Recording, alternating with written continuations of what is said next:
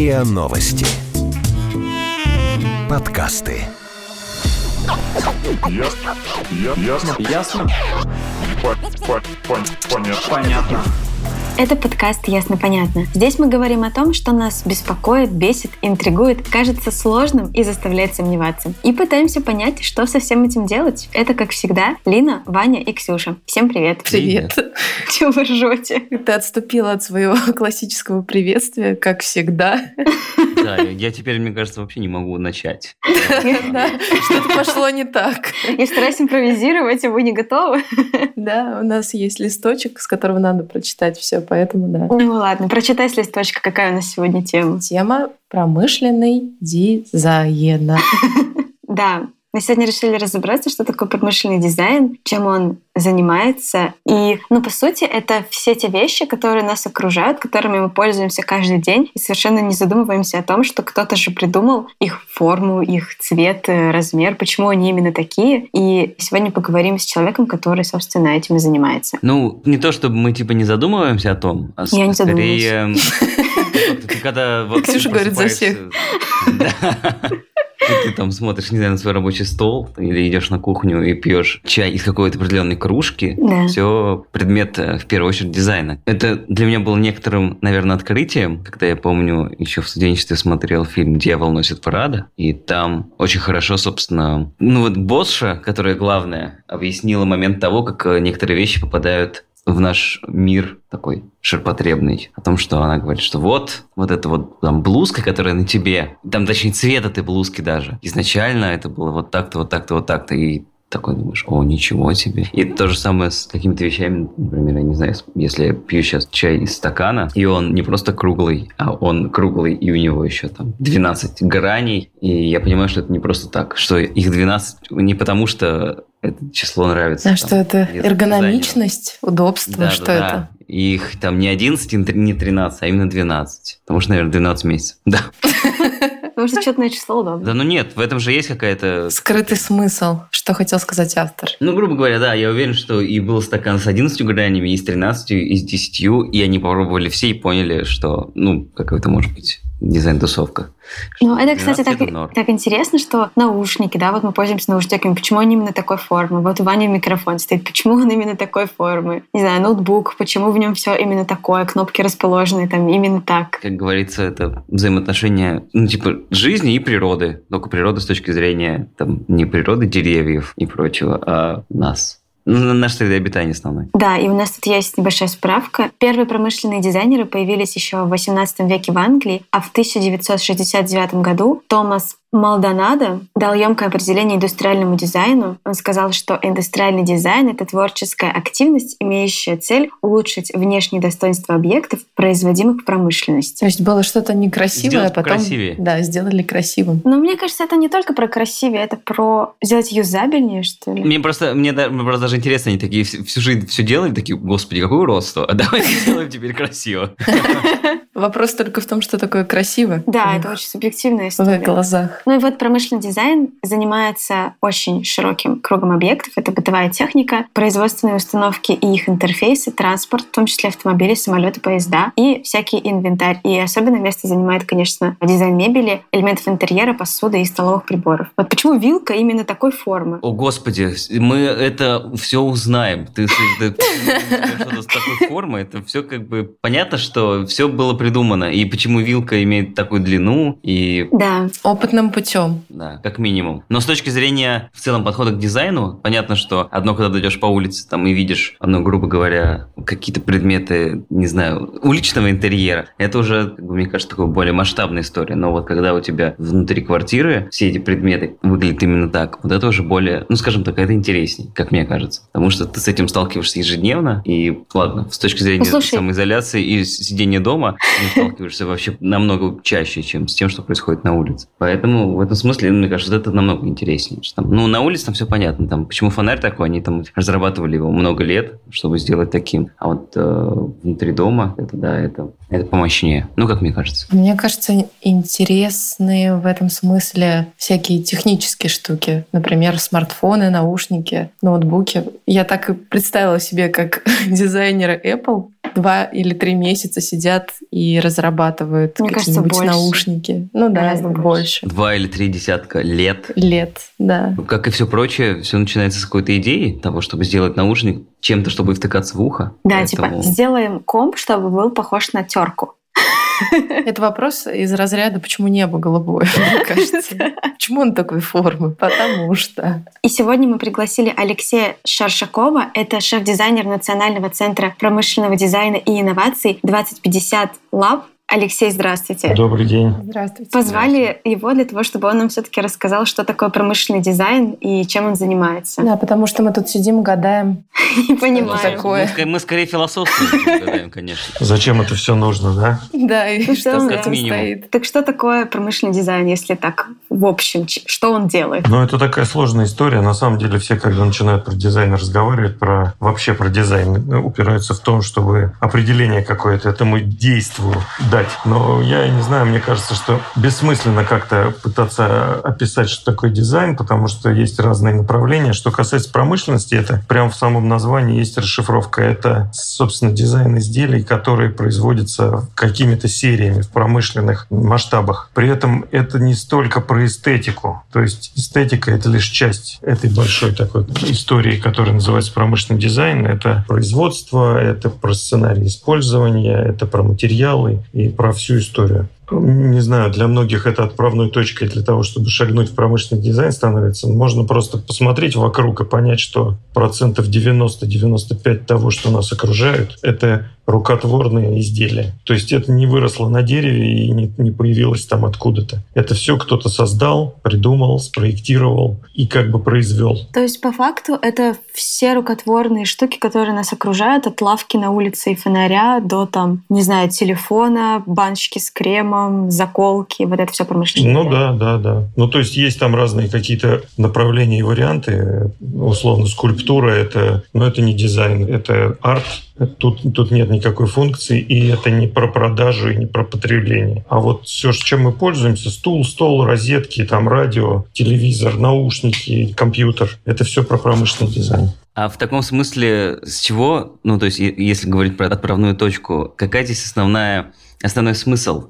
Как бы красота того, чем мы пользуемся, или удобство того, чем мы пользуемся? Ну, тут тоже такая история хитрая. В принципе, она не новая, но сейчас, если дизайнера так э, немножко палочкой раздразнить, он про это начнет разговаривать. Дизайнеры промышленные очень обижаются, когда их как бы такими оформителями представляют. То есть, условно, у заказчика есть какой-то объект, который как-то работает. Ну вот, надо красоты добавить. И он якобы для этого идет к промышленным дизайнерам. Тут же дизайнер встает на дыбы и говорит, да нифига, я вообще не про это, я, я вам хочу про функцию рассказать и, и вообще. То есть эстетика, она очень важна, но это одна из составных частей. Яркий там пример промышленного дизайна – это шариковая ручка. Она же может эстетически совсем по-разному выглядеть, но вот сама идея там шарика, который размазывает чернила по бумаге, в этом суть. И как бы все стремятся вот к таким прорывным идеям, но вместе с тем э, эстетику тоже не стоит забывать. Подождите, так это тоже дизайн? Ну, то есть сама вот эта идея — это тоже дизайн? Ну да, а сейчас вообще все сходится к тому, что дизайн это даже не про функцию, это скорее про сервис какой-то. Ну вот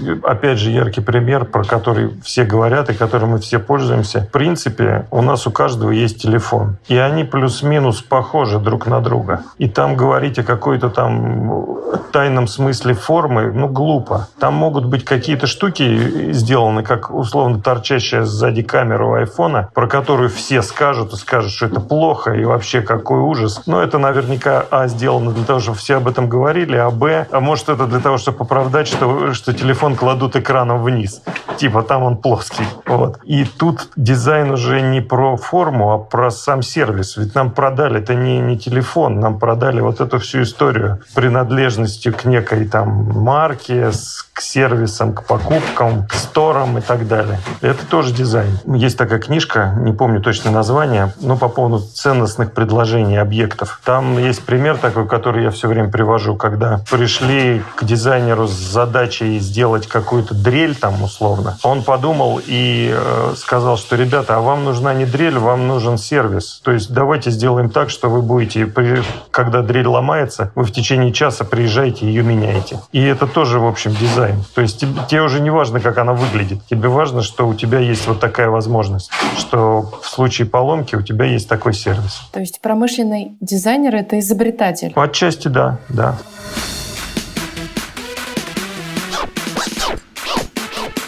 Ясно?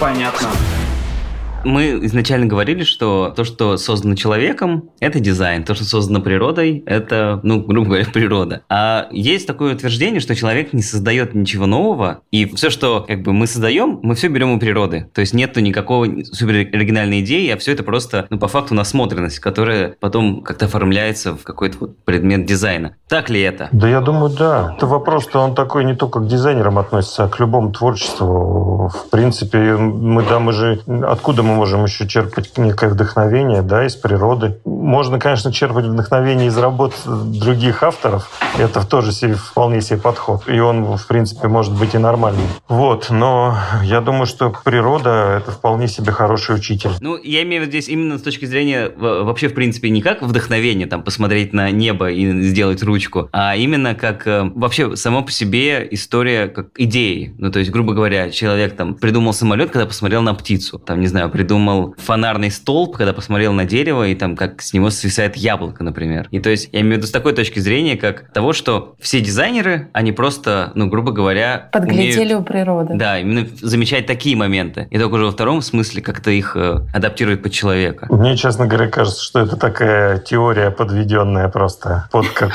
под какой-то факт, потому что, ну, а куда смотрел человек, когда придумал телефон? Ну, вот это, это уже второй момент. Я не думаю, что дизайнер дизайнеры об этом задумываются э, вот именно в таком разрезе. Хотя, конечно, естественно, это на нас, на всех влияет. И, наверное, какие-то идеи оттуда появились. Но их все меньше и меньше, потому что они уже все использованы. А дизайн — это всегда вкусовщина? Ну, то есть существуют ли какие-то объективные критерии, когда можно сказать, да, это хороший дизайн или нет, это плохой дизайн? Тут дело не во вкусовщине, а скорее в личности.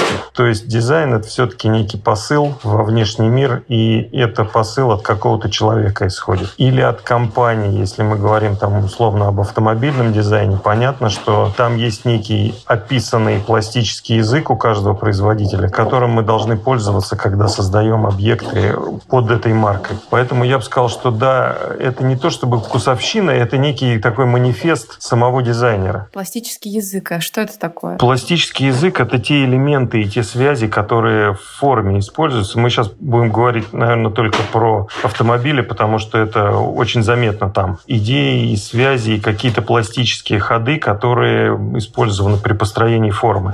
Не знаю, вы, наверное, не следили за этим или не застали. Где-то на рубеже 90-х, 90-х, 2000-х в автомобильном пластике, в автомобильной форме и кузовов некий застой был. Все делали такие бананы и не знали, что будет дальше. И тут появился Крис Бенглс, это главный, тогда он был главным дизайнером BMW со своей семеркой, и предложил вот совсем другой пластический язык, острые ребра и относительно простые поверхности между ними натянуты.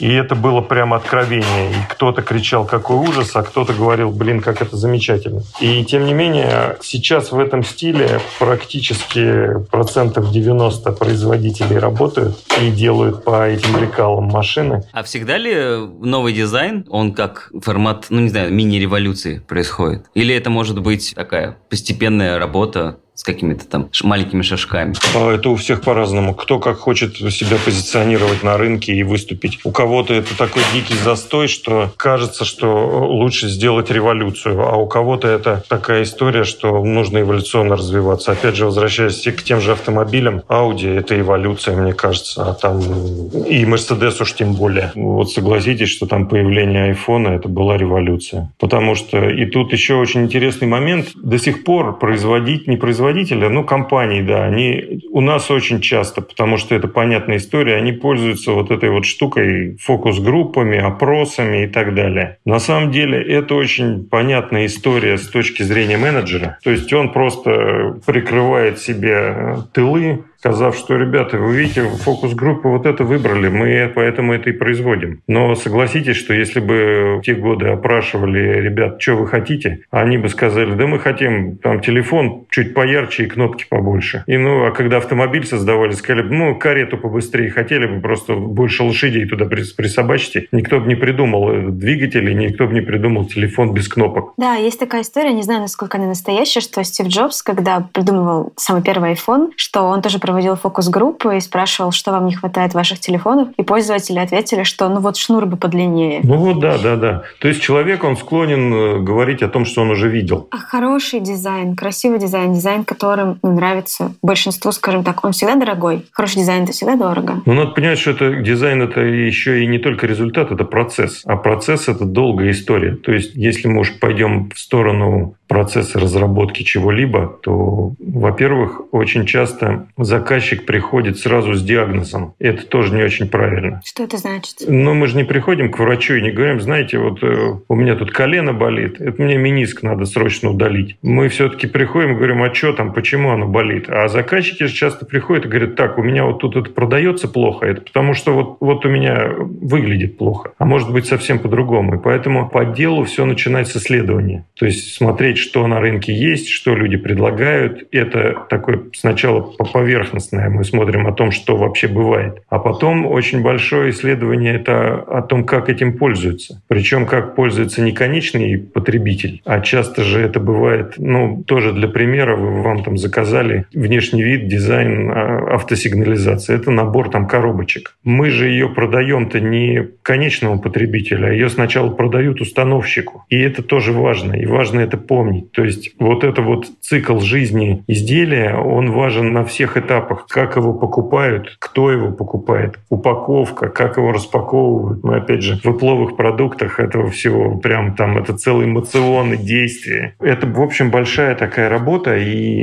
это не просто там сделать какие-то красивые радиусы и здесь линию нарисовать, здесь красным, а здесь желтым. Это вообще вторичная история. В целом, потому что это такой процесс. То есть мы видим только вершинку айсберга, а внизу там очень много работы, которая, в принципе, ну да, дорого стоит. Но вот если мы говорим, я имею в виду, вот мы сейчас говорим про какие-то современные штуки, но в целом-то, например, вот когда мы говорим про, например, упрощение и удешевление, мне почему-то в первую очередь в голову пришла Шуховская башня, потому что это же тоже был в каком-то смысле такой новый вид строительства башен, когда, собственно, Шухов предложил строить это просто как, скажем, такая перевернутая. И в этом же смысле это же, наоборот, сделано специально для того, упростить строительство и, значит, его, ну, в целом удешевить. То есть не нужно там кирпичные эти огромные стены возводить. То есть вот с этой точки зрения это же тоже получается просто дизайн для того, чтобы упростить, удешевить и облегчить. Да, тут такая же, если этой аналогии исследовать и про это разговаривать, на начальном этапе это же требует каких-то изучения вообще, это жизнеспособное предложение или нет. То есть вначале это нужно обосновать и как-то там на моделях, на макетах и на расчетах показать, сказать. То есть уже мы делаем больше работы, чем в обычном способе. Но с другой стороны, если мы, мы же про промышленный дизайн говорим, мы предполагаем, что это серии достаточно большие, то, естественно, если мы создадим такой задел и предложим конструкцию, которая дешевле, это все в серии будет дешевле в, в геометрической прогрессии. Другое дело, за сколько и почем потом это продают,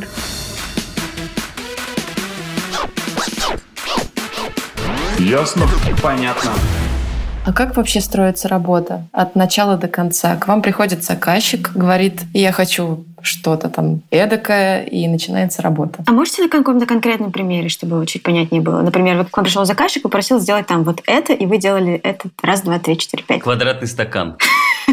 Тут опять же, вот это уже тот вариант, когда заказчик приходит с э, диагнозом. Ну, то есть, а почему квадратный стакан? На примере, сейчас я до какого-нибудь примера, наверное, докачусь. Я пока так абстрактно отвечу, но пример какой-нибудь приведу, наверное. Сначала разговор с заказчиком, бриф хороший, хороший бриф нам нужен для того, чтобы нам задачу обеспечить. И я говорю, что там не должно быть размытых каких-то категорий из серии там ваш объект должен соответствовать мировым трендам. Про это вообще можно, что каждый человек, у него свои тренды. То есть там нужно как бы очень четко описывать. Был в моей практике, там была работа над э, вертолетом, таким КБ «Горизонт», трехместный вертолет прогулочный. Ну вот пришел заказчик, объяснил, что это такое, где он используется, зачем он нужен, почему он там лучше Робинсона и как он будет использоваться, и где он будет строиться, и какими э, силами, собственно говоря. Вот и после этого все равно, как бы мы хорошо не поговорили, наверняка будет несколько итераций, потому что не факт, что мы правильно его поняли, и не факт, что он правильно изложил задачу. Ну, то есть к вам приходит заказчик, говорит, я хочу вертолет. Он будет использоваться так-то, строить мы будем здесь-то. Вы говорите, хорошо, и дальше, сколько человек, например, работают в этой команде, сколько времени это занимает, сколько итераций? Времени может быть по-разному, но по опыту большой проект ну, это, наверное, год-полтора. Вот такой проект, который похож на, по объему на вертолет. И это мы сейчас говорим не только просто вот мы образ нарисовали и отошли любуясь. Нет, там же много технических вещей всплывает. Касается освещения, интерьеров, управления и так далее, и так далее. Ну, то есть у него есть какое-то техническое решение, ну, допустим, вертолет, да, какой-то, не знаю, двигатель особенный или особенное оборудование, которое, ну, почему-то вот нужно вывести на рынок, а вы должны это как бы поместить не знаю, и задать, да, задать этому форму, чтобы это было хорошо, эргономично, красиво и юзабилити. Мы должны сделать так, чтобы это было удобно. Мы можем что-то предложить, что улучшит его качество этого там, предмета или объекта. Может быть, какие-то ходы, которые вообще ну, нам не, не представлял там, заказчик, он думал, что так не надо делать. А мы вот там предложим какую-то историю, там, ну, условно, дополнительный багажник, там, что угодно. Да, должны подумать, чтобы это было удобно. И да, говоря об эстетике, это все-таки должен быть какой-то информационный повод. То есть это должно быть и не похоже на то, что уже люди видели, и, в принципе, там, опять же, на эту историю работает, как вы понимаете, не только внешний вид и не только сам продукт. Это как с кино. Мне кажется, тут также важна там рекламная кампания и некие, там, не знаю, тизеры выпускать и так далее, и так далее. Но ведь все такие какие-то очень крутые там вещи, взять даже, ну, тот же всем известный граненый стакан, они же всегда, ну, скажем так, еще в те времена они выпускались без какого-то, ну, назовем так, без рекламы.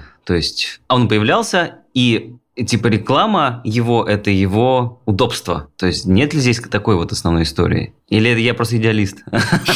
То, что тогда рекламы не было, это вполне себе нормально. Насчет удобства тут тоже поспорить можно. Мне кажется, это какая-то безальтернативность выбора. Ну, то, есть, то есть есть только я, этот я стакан. Что нет ли такой истории, что дизайн, хороший дизайн говорит сам за себя? Ведь его не надо типа рекламировать. То есть уже все все. Ну, это, это разговоры серии «Талант всегда найдет себе дорогу». Это же не так много талантливых людей, которым помогать надо. Так и здесь. Ну, то есть где-то где-то сложится так, что найдет себе дорогу в дизайн хороший, а где-то, может, он и, и погибнет. Давайте к вертолету вернемся. Просто смотри, ты сказал, что полтора года. Полтора года занимает производство от того момента, как он пришел заказчик, до того момента, как вы выпустили готовый вертолет. Или как на бумаге он появился, или как? Нет, тут скорее, когда заказчик удовлетворен проектом, и дальше еще, пока он выйдет в серию, еще какое-то время будет, потому что там есть всякие летные испытания, сертификации и так далее, и так далее. Сколько человек э, в таком проекте участвует, чтобы сделать вертолет? Сколько дизайнеров нужно, чтобы сделать вертолет? Да дизайнеров, в принципе, может быть там трое, четверо, именно дизайнеров. Серьезно? Да, да, там не нужно много. Когда мы говорим о концепции, когда мы говорим о, там, о разработке и детализации какой-то, то, наверное, можно и больше. Все-таки дизайн — это вещь коллективная. То есть я не верю в эту историю, когда один человек говорит, я вот это сделал. Вот не верю. Там наверняка у него сзади стоит целый полк тех, кто за ним там допиливал. Да, он им раздавал задачи, но сам бы он это, ну, как бы, это не, не одного человека. А как часто дизайнеры воруют друг у друга? Потому что, ну, мы знаем такая типичная история, когда выходит какой-то продукт, и потом деталь, кнопка, или, может быть, форма багажника начинает повторяться в моделях других компаний. Как вообще Причем регламентируется да, вот эти отношения внутри? Если говорить про внутри сообщества, есть люди, у которых такой вот дизайн головного мозга, которые очень боятся, что у них настолько гениальные идеи, что прям их только и все и ждут как бы украсть. Мне кажется, надо как-то расслабиться и получать удовольствие. То есть э, эта проблема может быть компанией запатентовать какой-то язык э, и запатентовать какие-то ходы, какие-то там, не знаю, характерные черты. Может быть, но вот мне кажется, это характеристика человека уже. Ты вот когда видишь, что человек там пол приоткрывая свой альбом показывает, чтобы не дай бог никто не украл, ну это просто, ну вот он такой человек, не более того. Я не думаю, что дизайнеры заняты там воровством друг у друга. Есть там, если мы говорим про Китай, да, они видят, что вот появилась такая штука, она успешна, а почему бы ее и не сделать такой же? Но это уже вопрос-то не, не про дизайн, а про производство. Мало того, это же такая штука, что если вы размещаете производство в Китае, у вас это как-то там ваши юристы не описали, будьте готовы, что когда ваш контракт с производством закончится, они продолжат ваше изделие делать под другой маркой. Это говорят, кради как художник или... Бывает ли такое, что дизайн создается под одно, но потом как в какой-то момент или там ни с того ни с сего это становится там продуктом вообще абсолютно для другой истории? Ну, просто мне сразу вспоминаются вот эти моменты про э, всякие антипригарные покрытия у сковородок, например, которые якобы, ну, я не знаю, сколько это правдивая история, где якобы они изначально создавались как покрытие там космических кораблей. Стоферов. Хозяйки на заметку.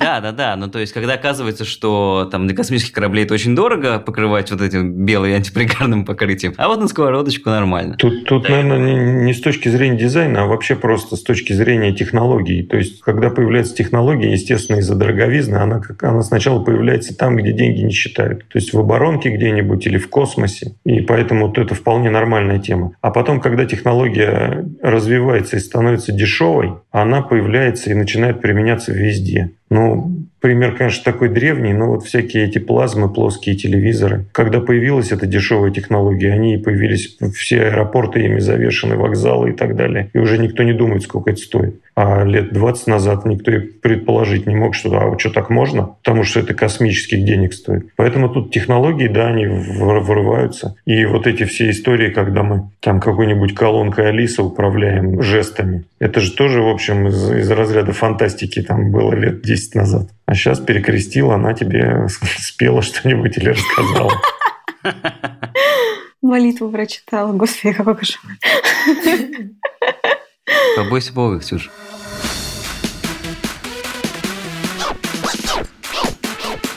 Ясно? Понятно.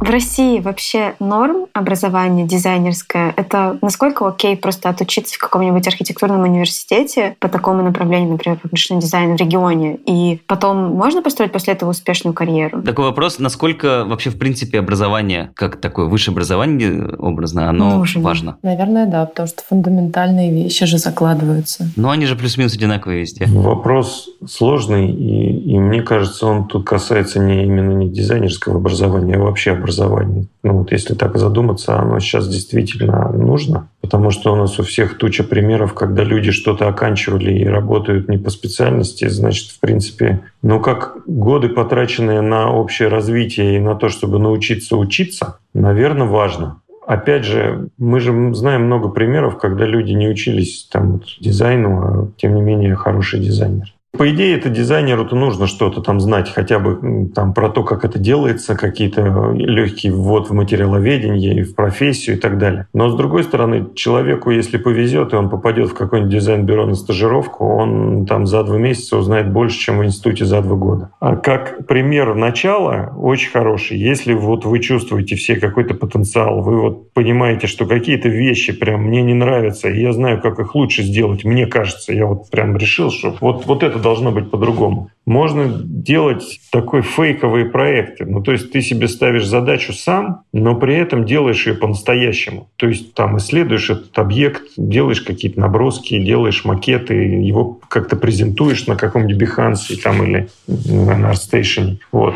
И сделав пару-тройку таких проектов, в принципе, можно с этим идти как с портфолио. То есть говорить, ну, ты не обязательно рассказывать, что это не живой проект, но как бы говорить, вот я вот, вот это умею, здесь вот, вот здесь видны мои скиллы. Kommunikation. А что касается образования, есть монументальные такие школы, куда все идут, и, в принципе, много дизайнеров оттуда и вышло. Ну, это, понятно, Строгановка, это, понятно, Уралгаха, это, понятно, Штиглица, академик. А сейчас отчасти британка, ну, есть хорошие, хорошие курсы, хорошие преподаватели в, в школе дизайна Высшей школы экономики. И очень важно, чтобы те, кто вам будет сказки рассказывать про все это, были люди из профессии. Ты веришь в то, что креативность как навык можно натренировать. Ну, то есть мы сейчас говорили о том, что дизайнер, он смотрит на продукт и думает, как его можно улучшить. Говорили про революции, которые произошли в дизайне предметов каких-то. И ты веришь в то, что это какая-то штука, то есть она не врожденная, а именно, что ты можешь тренировать ее, тренировать, тренировать, тренировать. В какой-то момент это просто будет, ну, как идеи будут просто сыпаться из тебя, не знаю. Это как навык. Мне кажется, Или да. Это... Мне кажется, это можно сделать сделать, можно воспитать в себе некую насмотренность. Это не очень касается вкуса. Тут, к сожалению, мне кажется, не сильно воспитаешь, хотя тоже можно. Сейчас же все ребята везде, и в граф-дизайне, и в промышленном дизайне постепенно начинают заниматься чем-то наподобие автоматизации. То есть придумывание некой системы, которая дает тебе возможность сделать результат там на 4 с плюсом. Вот этому всему вполне можно научиться и как-то в себе воспитать. А уж на 5 с плюсом это, как говорится, озарение никто не отменял. То есть если вот получится, да получится. Потом надо же понимать, что мы же не очень-то художники. Мы должны работать во временных рамках. А как говорится, дедлайн — лучшая муза. Это точно. Алексей, спасибо большое. У нас в гостях сегодня был Алексей Шаршаков. Это шеф-дизайнер Национального центра промышленного дизайна и инноваций 2050 Lab. Да, спасибо большое. Спасибо. Большое, спасибо. Что сказать? Давайте завершим. Завершить? Давай завершим танцем. Танцем. А сегодня не песня, а танец. Посадобль. Да, поскольку, поскольку я отвечаю за песни, то Ксюша отвечает за танцы. Теперь Можно пос- Она же за костюмы отвечает. Пос- послушать, как Ксюша танцует, да. Просто вот стук какой-то непонятный. Это был подкаст «Ясно, понятно». Встала на стол и начала танцевать. Это другая передача, Лина. Нет, нет, это просто если мы будем писать э, эпизод какого-нибудь Crazy Daisy, то в гадком койоте, то, конечно, да.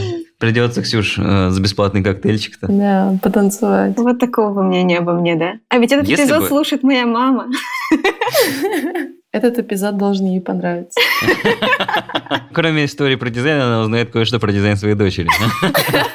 Как бы то ни было, как бы то ни было, наверное, многие вещи начинаешь понимать, ну, как бы это не прозвучало по-старчески, с возрастом, и, да. Э, Очень ну, по-старчески. Да, я к тому, что я раньше никогда не задумывался, например, о мебели. То есть мне казалось, что мебель – это мебель. О генеалогическом древе. И об этом тоже. Но там несколько лет назад попал, э, ну как попал, ладно, пришел в мультимедиа-арт-музей, твоей любимой Свибловой, и, собственно, у нее там была одна из выставок, ну ладно, не у нее в музее была одна из выставок, где в том числе э, были работы одного промышленного дизайнера, который делал кресла. И я помню, для меня тогда вообще заново открылся мир кресел, насколько они были. И причем это был ну, дизайнер там формата 70-х годов. То есть это еще того И времени. теперь вывеска «Мир кресел» на, на магазине для тебя звучит Да, ну будем так. Ну, то есть я просто сразу же вспоминаю, насколько, во-первых, хорошо была сделана выставка, что я не вспоминаю, и насколько крут был дизайнер с точки зрения вот этой всей истории, что я теперь как бы вот все вот эти вот, казалось бы, раньше такие, да, что кресло и кресло, чтобы сидеть. Но нет, ты можешь на него смотреть и как бы кроме того, что на нем сидеть очень комфортно, и у тебя, наверное, никогда не, в жизни не затечет спина, и там, я не знаю, не начнутся какие-нибудь другие истории, но на это смотришь как на такой предмет э, искусства и такого внутреннего интерьера своей квартиры, и понимаешь, что, типа, мы то, что мы едим, как обычно говорят, но мы еще то, что, там, какое пространство мы создаем вокруг себя, и, собственно, когда, там, ты человек, там, ну, не знаю, со вкусом, будем так говорить, ты создаешь вокруг себя какое-то вот, ну, красивое пространство, не только только там удобно и из разряда, что как это в Симсах в самом начале покупать, если играешь без кода, покупать самую дешевую мебель, вот, просто потому что тебе плевать там, какой у них будет, какая жизнь, то там в жизни в настоящей ты уже начинаешь задумываться, что пойду-ка я там в Икею, но куплю, куплю мне... себе дорогой матрас, чтобы спина но, не. Ну, как минимум, но там, например, вот этот вот стул, он типа подойдет, грубо говоря, к моей комнате, а вот этот стул не подойдет. И это уже такой момент, наверное, такого внутреннего эстетического развития. Мне кажется, это про чувство вкуса, не знаю, просто у меня есть такая штука, что я очень как бы трепетно отношусь э, к предметам быта, которыми я пользуюсь каждый день. Там посуда, вот там, не знаю, стол, Ну, шторы. ну, как трепетно? Вот такие Ну, вещи. то есть ну, то есть мне супер чтобы важно, красиво. да, чтобы это было красиво и чтобы это было удобно. Да блин, ну просто красота же это очень субъективно. То, Ну, что конечно. красиво тебе, мне может быть совсем некрасиво. Ну, конечно, и вот в этом-то, да. и, собственно, и в этом-то и момент, что поскольку, поскольку мы все воспринимаем мир по-своему, то мы создаем вокруг себя это пространство и как окружаем себя пре- предметами, которые, собственно, и отражают нас. И здесь уже, мне кажется, второй философский вопрос, насколько мир, который вокруг нас, который мы сами создаем, формирует нас, и насколько мы, люди, формируем этот мир. То есть я к тому, что насколько эта комната отражает меня, в которой я сейчас сижу. Съемная. Ну, да, да, ну, тут как бы она была полностью пустая, так что, да, она отражает меня максимально. Но насколько... Стены покрасил, а, да? Ну, кстати, это нет. Я пришел в эту комнату, она была пустая. Я ее заполнил вещами, и она теперь отражает меня, потому что Это я ее заполнил вещи. вещами так, как э, мне кажется, это правильно и красиво и удобно. Но второй момент, насколько, ну, то есть, а если бы это там была комната, например, там круглой и треугольной, насколько бы я по-другому это сделал? То есть, э, насколько вот то, что снаружи, оно бы изменило внутри меня какие-то истории, я бы, например, навсегда отказался от шкафа, например. И потом дальше, когда бы уже начал жить, а, такой, да нет, шкаф это теперь уже не вообще не моя история. Ну, есть же всякие исследования про высоту потолков, как это сильно влияет на психологическое состояние. Очень То есть, чем выше потолок, тем э, комфортнее чувствует себя человек. Поэтому И значит, Одна- ты живешь в Питере еще. Ну, Поэтому постоянно депрессуешь, да? Вот, поэтому, конечно, вот этот внешний мир влияет на нас, а мы влияем. Поэтому, да, ребята, 2,70. Как- Сколько у нас там? 2,80 2,80 стандарт, да. потолки, да. Да, вот, вот, стандарт. вот, на- вот наш э, внутренний потолок среднестатистического жителя нашей страны. Сейчас заплачу. Что за Выше не конец? прыгнешь. Нужно компенсировать веселой песней. Давай. О, нет, это не веселая песня. Ненавижу веселые песни. Да, я просто подумал, что поскольку, поскольку мы говорим про дизайн и про вот такие какие-то эстетические моменты, то надо послушать классный отечественный джаз, который исполняет ЛРК Трио. Я о них впервые услышал, когда они выступали перед э, одной из моих любимых групп, э, англичанами э, Go Go Penguin. То есть у них ну, точно такой же набор инструментов. Это контрабас, ударные и фортепиано. То есть такое очень красивое, аскетичное, но по-своему такое фирменное, не знаю. Короче, классный джаз. Вообще джаз супер. Наш подкаст недавно появился на платформе Мегафон подкасты, и там в целом довольно много интересного контента, так что скачивайте приложение в App Store и Google Play и слушайте нас там, где вам удобно. Непонятно, как в креативной Ваниной голове дизайн связан с джазом, а в моей голове он не связан никак. Ну ладно. Из джаза вышло очень-очень-очень много стилей, назовем это так. Поэтому да. Поэтому я надеюсь, что вы уловили эту логику. Завершай уже эту телегу давай. Это был подкаст Сколько можно уже, да. Ясно, понятно, и его Да ведущие. это даже не подкаст был, а так посидели, поговорили, кому вообще это что надо. И Ксюша. Всем пока. Да, Пока. пока.